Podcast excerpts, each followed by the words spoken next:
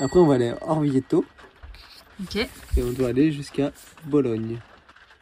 Alors, quelle route? On sait plus euh, se repérer sur les cartes routières. Ouais, euh, J'imagine que ça fonctionne par couleur. mais- Oui, bah oui, non, non, Oui. bien sûr. On prend une rouge. On a voulu faire la tradition, bah voilà, on a l'air con maintenant. Parce que là, je sais pas où est-ce que tu me dis à droite ou à gauche. Hein. Bon, en tout cas, si on veut rester en couple longtemps, à mon avis, il faut pas qu'on fasse avec ça. Le goût du monde. Clémence de Navy. Bienvenue, bienvenue sur RFI, c'est le goût du monde, l'émission qui regarde ce que l'on mange et ce que cela dit de nous et de nos sociétés. Avez-vous reconnu ce jingle? Vous savez, cette petite sonnette en générique, c'est celui de la carte postale de Margot et Maxime, deux jeunes cuisiniers partis sur les routes d'Europe à la rencontre d'agriculteurs, de chefs, d'artisans, de ceux qui nourrissent et prennent soin de la terre. Le grand départ, c'était, allez, il y a un an à quelques jours près. Là, en ce moment, c'est les préparatifs. À l'intérieur, notre vieux camping-car, on a mis une vraie batterie de cuisine. Il y a des fours solaires, des pots de fermentation, et on a même installé un petit laboratoire à l'intérieur qui nous permettra de transformer tout ce qu'on va glaner sur la route. Et qui dit grand départ dit grand repas. Donc ce soir, on va se cuisiner les ormeaux que Margot a pêchés ce matin. Et je vais accompagner ça d'un gratin dauphinois. C'est un gratin de pommes de terre qui a cuit pendant au moins deux heures au four dans de la crème et de l'ail. C'est un plat qu'on ne pourra pas le refaire quand on sera en voyage. On a hâte de te raconter nos histoires et on espère à très bientôt. Eh bien voilà, à très bientôt, même aujourd'hui, puisque vous êtes rentrés. Margot Brochier, Maxime Bonabri Duval, bienvenue à vous ici en studio. Bonjour Clémence. Vous allez bien? Très bien. Très bien. Ensemble, nous allons eh bien refaire un petit peu euh, ce voyage. En tout cas, aller sur vos pas. Vous allez nous raconter qui vous avez rencontré, quelles impressions vous avez retenues, quels enseignements vous avez tirés de ces dix mois de voyage, presque une année. On va peut-être l'entamer tout de suite, ce voyage. Première rencontre. Vous étiez au Pays Basque espagnol, les pieds dans des salines incroyables. Est-ce que vous pouvez me raconter? Première rencontre de ce voyage parce qu'avec Margot, c'est vrai que ça fait quelques années qu'on sillonne les routes de France et donc du coup ce voyage était l'occasion pour nous de prendre un peu plus de temps pour aller plus loin. Et du coup on s'est arrêté à Agnana dans ces salines qui datent euh, d'il y a 6500 ans qui étaient des salines romaines. Et c'était euh, époustouflant parce qu'il y avait une très belle histoire derrière, c'était des salines qui n'étaient plus en, en activité. Et les gens de la région se sont réunis pour refaire vivre ces salines. Donc il y avait une très belle histoire derrière. Donc directement dans le vif du sujet, avec une histoire, des rencontres. Cette première impression, Il y a le personnage, déjà le premier personnage qu'on rencontre, qui est Edorta, qui a un métier qui passe sa journée au soleil en train d'arroser à l'eau salée, de contrôler la saline et de faire en sorte que tout fonctionne. Et on sent qu'il a un travail infini, mais quand on lui demande à la fin de la journée euh, s'il pouvait changer de métier, est-ce qu'il le ferait?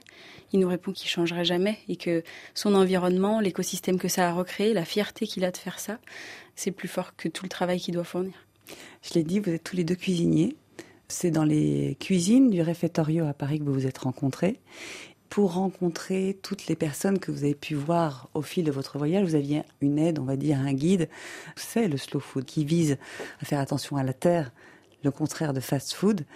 Est-ce qu'ils ont guidé vos pas ensuite, après la saline Depuis presque trois mois avant le voyage, on, a été en lien avec eux. Et tout de suite, ils nous ont dit que ça leur plaisait et qu'ils voulaient pouvoir nous guider. L'équipe de Slow Food des différents pays s'est mise ensemble pour nous faire une présélection de personnes qu'on pourrait rencontrer et euh, de pourquoi ce serait intéressant pour nous par rapport aux démarches qu'on recherchait. Et tout au long du voyage, c'est ça qui nous a guidés. Et ensuite, ben, de fil en aiguille, on rencontre un chef qui nous dit bah moi j'ai tel producteur qu'il faut que vous rencontriez ou parfois on s'arrête sur un spot pour garer notre euh, vieux camping-car et il y a quelqu'un qui nous dit mais attendez euh, je connais un agriculteur qui est juste à côté si vous voulez aller faire vos courses ou parfois le spot même c'est un quelqu'un qui a un petit potager et qui produit donc les rencontres elles se sont faites soit par les contacts donnés par Slow Food soit aussi quand on se laissait porter sur la route euh, Mm. au fur et à mesure. Et ce qui s'est très très vite passé d'ailleurs. Après les salines, vous arrivez en Galice. Ça, c'est aussi un, un choc, j'ai l'impression, en tout cas une vraie découverte de la manière dont on exploite les terres. Racontez-nous. C'est vrai que la Galice, moi, ça c'est exactement le mot, une, une vraie découverte. La Galice, c'est nord-ouest de l'Espagne. Nord-ouest de l'Espagne, juste au-dessus du Portugal, une terre celtique. Et moi, j'ai plus jeune été en- eu la chance de vivre quelques années en Bretagne et j'ai retrouvé une certaine Bretagne là-bas, que ce soit sur le pain. Il y a le cidre euh, aussi euh, qu'on peut retrouver là-bas, qui est pas le même, mais il y a quand même cet euh, alcool à base de pommes et le climat et la beauté du paysage. On a presque presque failli rester en fait en Galice et pas redémarrer. Il y avait beaucoup de choses à voir. On a rencontré du coup donc les salines, on a été visiter un fournil de pain. Plus que ça, puisque vous avez passé la nuit dans ce fournil de pain. On est à Cea, qui est une ville assez emblématique du pain en Espagne, justement. C'est vrai qu'on pensait quitter la France en disant, bon, on retrouvera les bonnes baguettes et le bon pain euh, dans un an. Et euh, en fait, juste derrière la frontière, il y avait un pain qui était euh, absolument formidable. Et le pain de CA, c'est vrai qu'on ne le connaissait pas avant. Et ça, c'est ce que disait Margot. Le fil en aiguille, on n'avait pas prévu ça mais euh, on va dans un restaurant euh, en Galice, on voit que le pain est bon, on demande où est-ce qu'il est fait, ils nous disent CA, on va à CA, on toque à la porte et puis euh, on est embarqué pour une nuit à faire du pain avec le boulanger qui après nous fait à 4 heures du matin le tour de la ville à fond la caisse pour nous expliquer pourquoi le pain de CA ici est si fameux. Avec autant de boulangeries en plus dans CA, c'est pas une très grande ville et pourtant peuplé de boulangeries. Et c'était ça qui était euh, hyper euh, touchant et, très joli. En fait, c'est qu'il nous a emmenés tout autour de la ville. Euh, tout le monde dort, sauf dans les caves de toutes les maisons, on voit des petites lumières. Et là, il dit voilà, tout ça, c'est des fournils. Ah, incroyable. Alors après, il vous dit attendez, attendez, il faut que vous vous rencontriez. Exactement. Eh, nuestra singularidad está estiva alors là, José Luis, il faut nous raconter. Le premier personnage, je dirais, du voyage. La personne qui nous a vraiment marqué. José Luis, on arrive, on, le rencontre sur le terrain. Moi, je reprends tout juste avec l'espagnol, donc je suis encore un peu perdue. Et, j'ai au début, j'ai l'impression qu'il me crie dessus.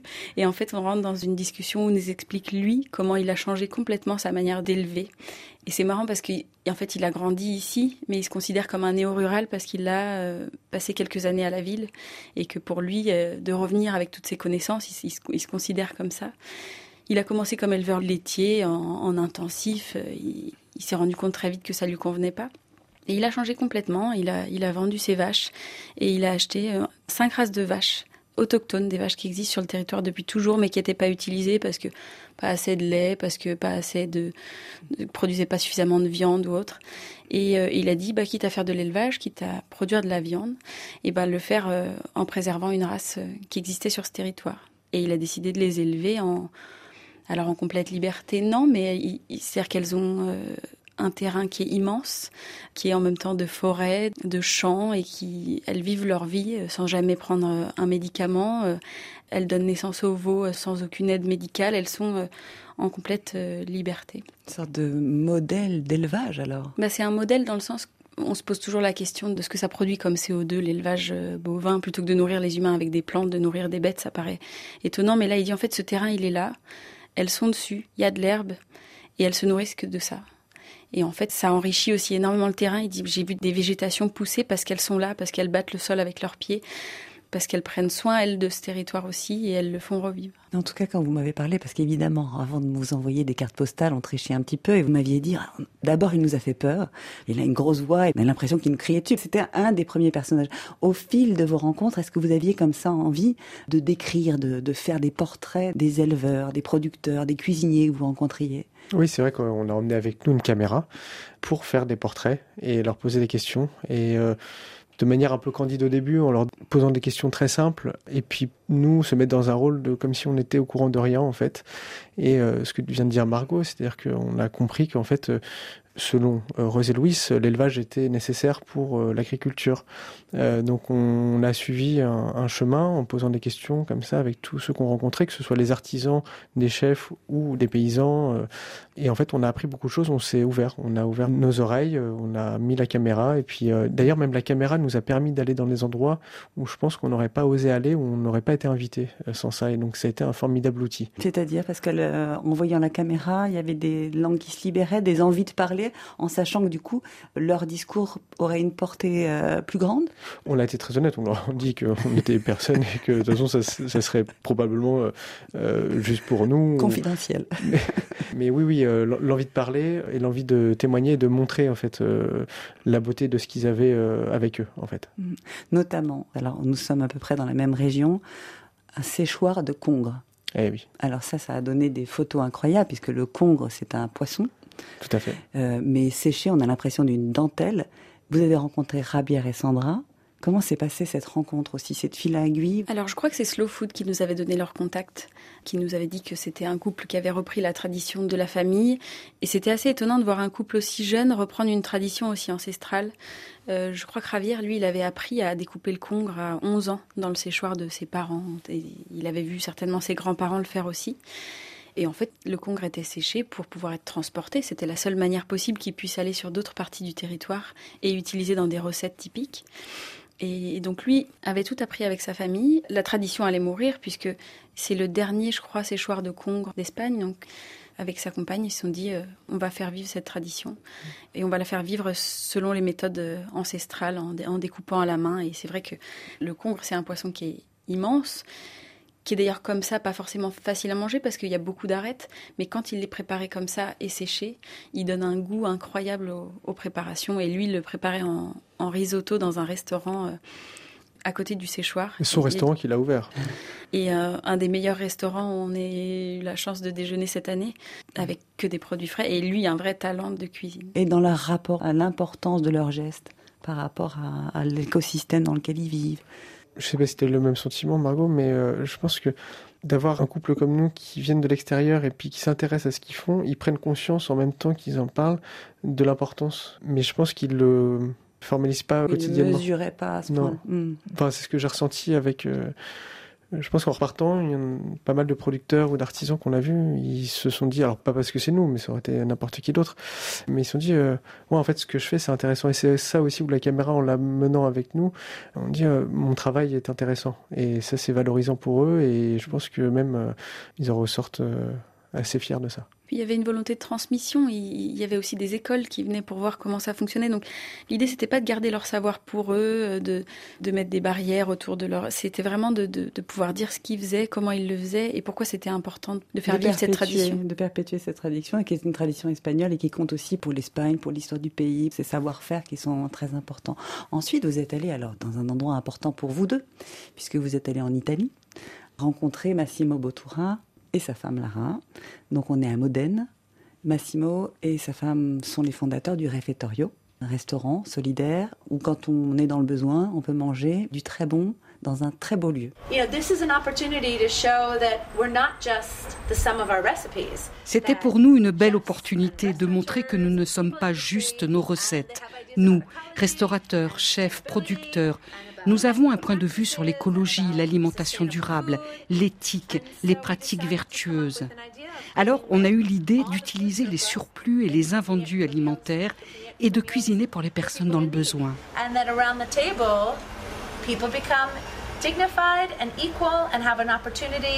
On l'a vu, autour de la table, les gens retrouvent leur dignité.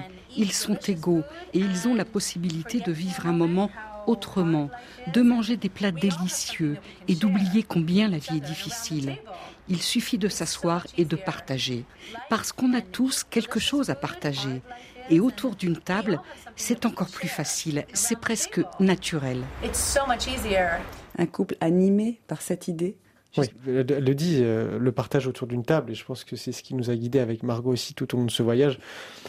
On s'est rencontrés au Refettorio, donc dans le restaurant de Massimo Bottura et de Lara Gilmore, venait de créer un nouveau projet avec euh, des personnes atteintes du trouble autistique. Et l'idée, c'était de créer des tortellini, donc pâtes emblématiques de Modène, mais du coup qu'elles soient faites par des personnes atteintes du trouble autistique. Et voilà, donc on a demandé, même si on avait travaillé avec et pour eux, quelle philosophie elles voulaient mettre derrière l'alimentation. Et l'alimentation, c'est quelque chose qui nous passionne et qui nous donne du plaisir. Et c'est surtout dans le partage. Je pense que cette année, ça nous a manqué de ne pas pouvoir euh, cuisiner pour d'autres. Alors, dès qu'on avait une occasion, on sortait les casseroles et on a, même sur les spots de camping, et on cuisinait pour des personnes qui nous avaient rencontrés une heure avant et à qui on disait est-ce qu'on peut cuisiner pour vous?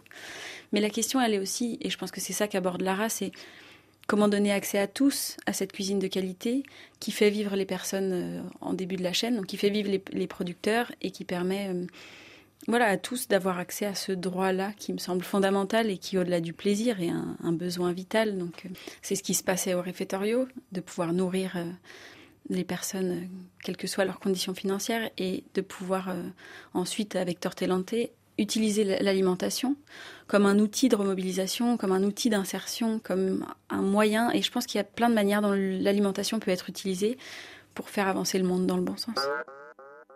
Le goût du monde.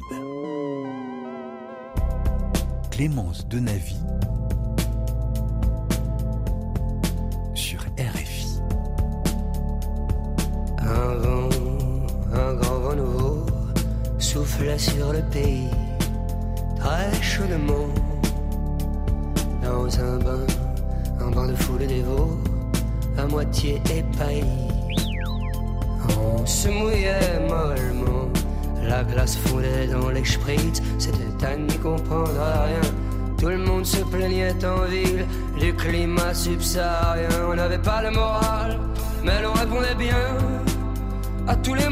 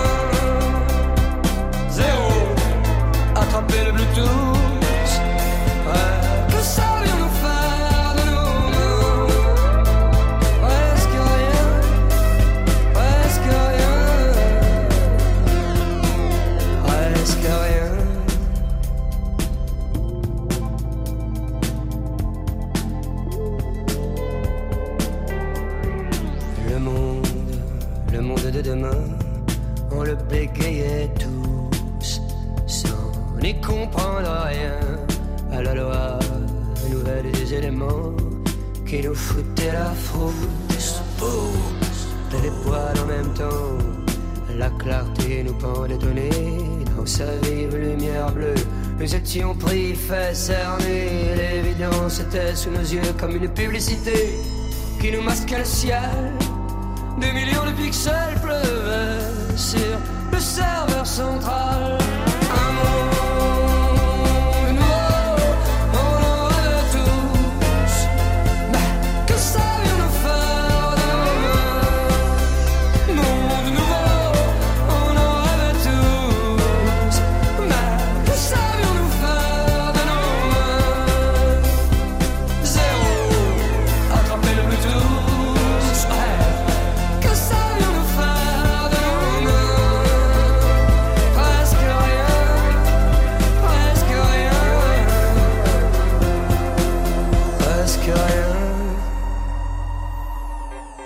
Nouveau, Feu Chartatan sur RFI. Merci d'écouter le goût du monde. Margot Brochier, Maxime Bonabri-Duval sont avec nous, de retour de voyage. Un an à sillonner l'Europe, ses cuisines, découvrir ses artisans, ses savoir-faire, rencontrer des gens assez incroyables. Cette fois-ci, on va prendre la route de la Slovénie. Pour une autre rencontre, vous m'avez appelé en me disant, alors là, je crois qu'on manque de mots. Jeanne et Mathéo. c'est pour moi, c'est vraiment difficile de faire des compromis. Prioritairement parce que justement, je pense que le fait de manger, c'est un geste quotidien, puis c'est vraiment presque la seule consommation duquel on peut vraiment pas euh, se passer. Donc euh, finalement, ce que je pense depuis un bon bout de temps, c'est que euh, en mangeant, quand on fait nos choix d'alimentation, où on décide d'acheter nos produits, ou comment on décide de cultiver nos produits, c'est très important parce que c'est vraiment ça qui a un impact sur la vie qui est autour de nous. Alors là, la vie autour de nous, en l'occurrence, vous êtes dans l'herbe. Il y a les deux enfants qui sont autour de vous, qui babillent et qui jouent. Et vous m'avez dit, je ne sais pas trop comment euh, apprécier ce moment. Ça a été un, oui, en même temps une découverte incroyable et un choc. Je pense qu'on n'avait pas du tout l'habitude de voir des gens fonctionner euh, sans les codes qu'on connaît tous de la vie. Et en fait, c'est ce qu'elle dit aussi. Donc, son intégrité, c'est tout pour elle.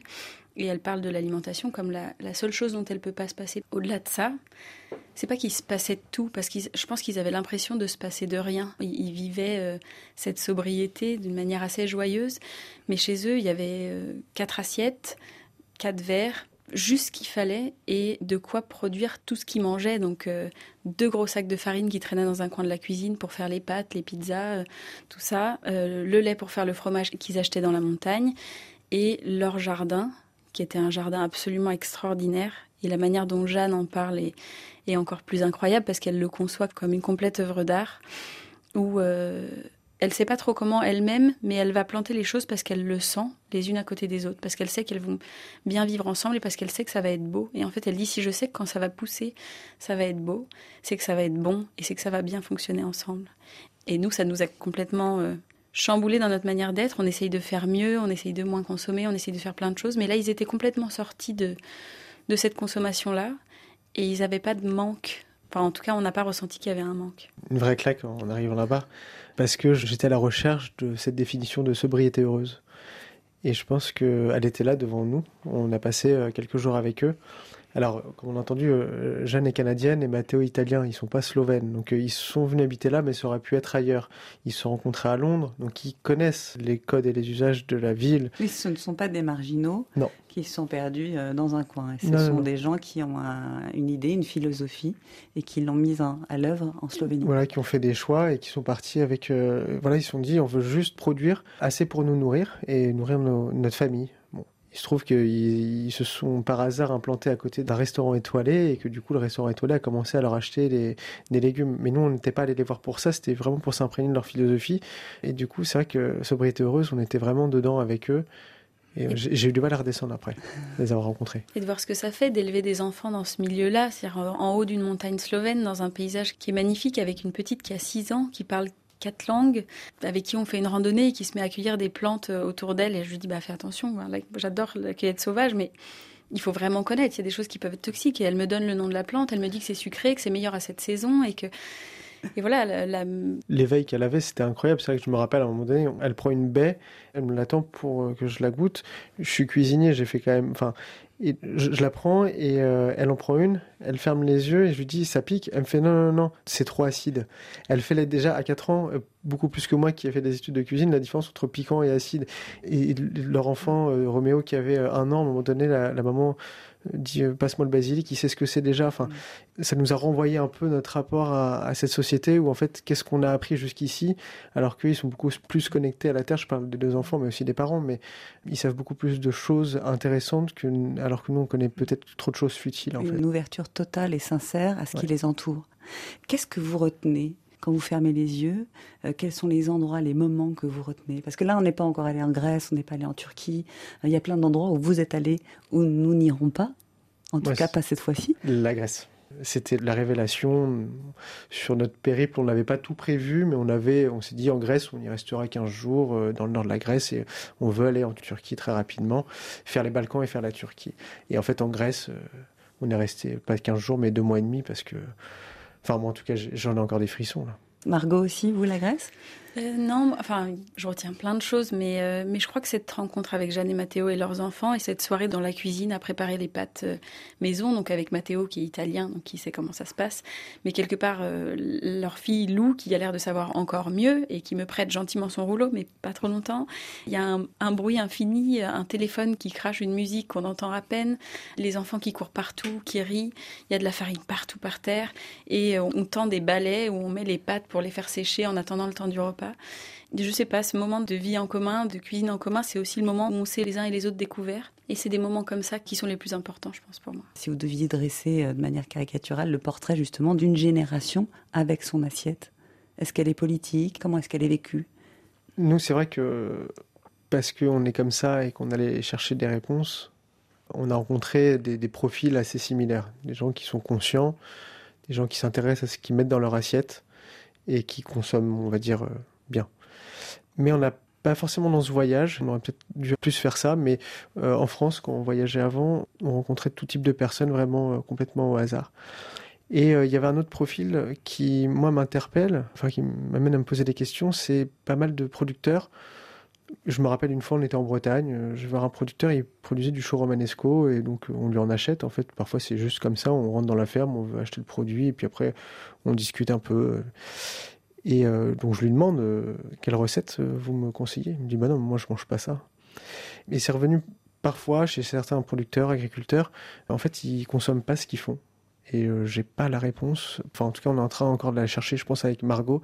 Qu'est-ce qui fait qu'on s'intéresse à ce qu'on a dans notre assiette? Nous, on a vu que des personnes qui le faisaient cette année. On est revenu avec pas mal de réponses. Avec des Euh, cultures alimentaires aussi, peut-être des régions d'Europe où la culture alimentaire est peut-être euh, plus traditionnelle, plus prégnante, plus évidente? Alors c'est vrai qu'on a vu aussi un changement de paysage euh, suivant les pays, mais de paysage, on va dire, de zone industrielle. Là où en France, on a des supermarchés partout, on va dans des pays comme la Bosnie euh, ou la Grèce ou la Turquie, euh, il n'y en a pas, en fait. Enfin, beaucoup moins en tout cas. Et donc, du coup, on a un rapport à l'agriculture et puis aux, producteurs, au, circuit court beaucoup plus euh, important. Et donc forcément, on cuisine plus, le temps aussi qu'on y accorde dans sa journée. Euh, donc ça, c'est euh, lié aussi à son environnement en fait. où On s'accorde de cuisiner un peu plus longtemps. Et en revenant euh, dans des pays plus occidentaux, on a vu que ce temps était beaucoup moins euh, accordé. Même ensemble, cuisiner ensemble entre générations. Aussi, ce sont des choses que vous avez peut-être plus vues au fil de votre voyage? Là où j'étais le plus marquée, c'était en Turquie. On a rencontré une jeune chef qui parlait euh, turc et à peine anglais, et nous très mal turc et un peu anglais. Donc on a réussi quand même à, échanger. Elle euh, avait moins de 30 ans, était une chef ultra talentueuse, avec une connaissance de sa ville, Istanbul, parfaite. Et elle nous a pris par la main et pendant trois jours, elle nous a fait faire le tour de sa ville en essayant de nous permettre de comprendre quels sont leurs produits, où ils vont les chercher. Et elle, avec tout ce questionnement euh, autour de la gastronomie et de ce qu'elle allait être demain. On a rencontré aussi un boulanger qui nous a appris à faire la baguette tradition une nuit en Turquie. Il avait appris à faire la baguette tradition à Istanbul, fermentation au levain euh, avec des blés autochtones de sa région. Donc pareil, très jeune, avec un engagement fort et une envie de prendre soin de son territoire. En fait, on était un peu surpris de. On est français, donc on pense que la gastronomie, la meilleure gastronomie, c'est. On nous l'a toujours dit un peu de- depuis qu'on est petit. Et en fait, euh, c'est là où on a le plus grand nombre de restaurants un peu moyens et qui cuisinent le moins, en fait. Et plus on avançait dans les pays, plus on trouvait que des restaurants où on rentrait et euh, on voyait des légumes frais, des gens qui mettaient la main à la pâte. Et euh, on a un peu perdu ce rapport, peut-être parce qu'on a été mis en avant euh, vachement. En France, en, en étant le, le pays de la gastronomie, on a perdu un peu ce rapport à, à la nourriture et à ce qu'on met dans l'assiette. Vous êtes vous les piquants? C'est vous qui décidez. Pas beaucoup piquants? Nous, on aime tout. Ok. Comment s'appelle ça? Oregano. Oregano. Oregano.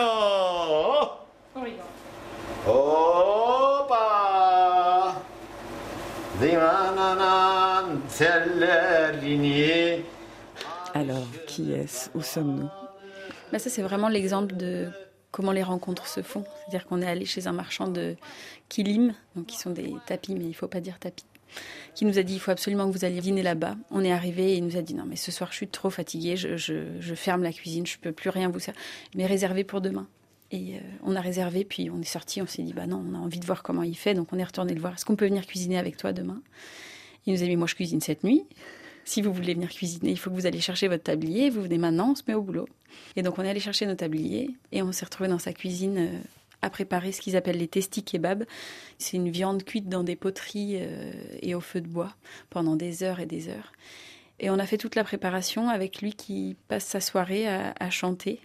Comme beaucoup des gens qu'on a rencontrés, il avait un métier particulièrement dur, mais euh, il y avait une certaine joie que ça lui procurait de cuisiner et ce soir-là d'être tous les trois avec un thé turc euh, qu'il avait préparé pour nous faire tenir la soirée.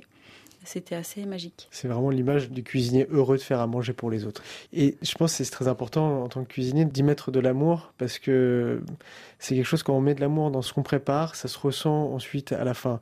C'est vrai que nous on a préparé avec lui, on a mangé à la fin. C'était tout un personnage. Il chantait même en salle quand il allait devant les clients. Et puis cet homme euh, m'a vraiment fait comprendre que en fait on fait un métier formidable quand on cuisine pour les autres. Et quelle chance aussi. C'était une sorte de clé magique de dire bonjour, on est cuisinier. Ouais. Qu'est-ce que vous faites? Comment vous le faites? Et si on cuisinait ensemble? Bah, c'est vrai que ça nous légitimait aussi beaucoup, producteurs ou artisans, parce qu'on arrivait avec cette caméra euh, pour la plupart du temps, mais on était euh, dans un rôle de on est cuisinier. On a envie d'apprendre et en fait la transmission, ce que disait Margot tout à l'heure, les gens ont envie de transmettre. Enfin, tout le monde sait faire quelque chose, a quelque chose qui lui plaît et peut transmettre. Et je pense que ce qui était intéressant dans notre voyage, c'était l'idée d'avoir un fil rouge. Ça nous a fait complètement sortir du parcours touristique euh, classique. Beaucoup de gens nous disaient on n'a croisé que des Français dans tel pays. Nous, on n'a pas croisé grand monde. Et voilà, d'aller en, se disant, euh, bah, c'est la cuisine qui me plaît et je vais aller chercher des gens en fonction de cet intérêt-là, de ce que je vais pouvoir, moi, transmettre et de ce que je vais pouvoir euh, apprendre. Ça nous a permis de bien consommer. Donc, c'est vraiment ce fil rouge qui est intéressant. Vous avez parlé de caméra.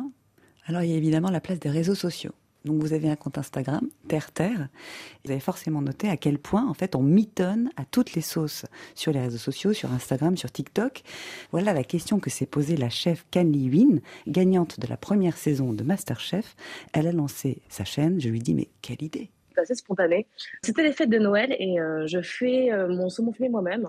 J'étais avec mon conjoint et j'allais le faire et il m'a simplement dit euh, bah écoute profites-en pour faire une vidéo et j'ai euh, simplement filmé ma recette de saumon fumé. C'est devenu pas viral non plus mais j'ai fait 80 euh, 000 vues sur cette vidéo. Ça a bien marché. C'est drôle parce que moi je suis restauratrice d'origine hein, donc ça n'a rien à voir avec le public qu'on a client. C'est un public beaucoup plus jeune. Qui connaît moins de choses concernant la cuisine. Et ça me permet de faire du contenu beaucoup plus pédagogique, des choses du quotidien. Donc c'est l'inverse de ce que je fais habituellement.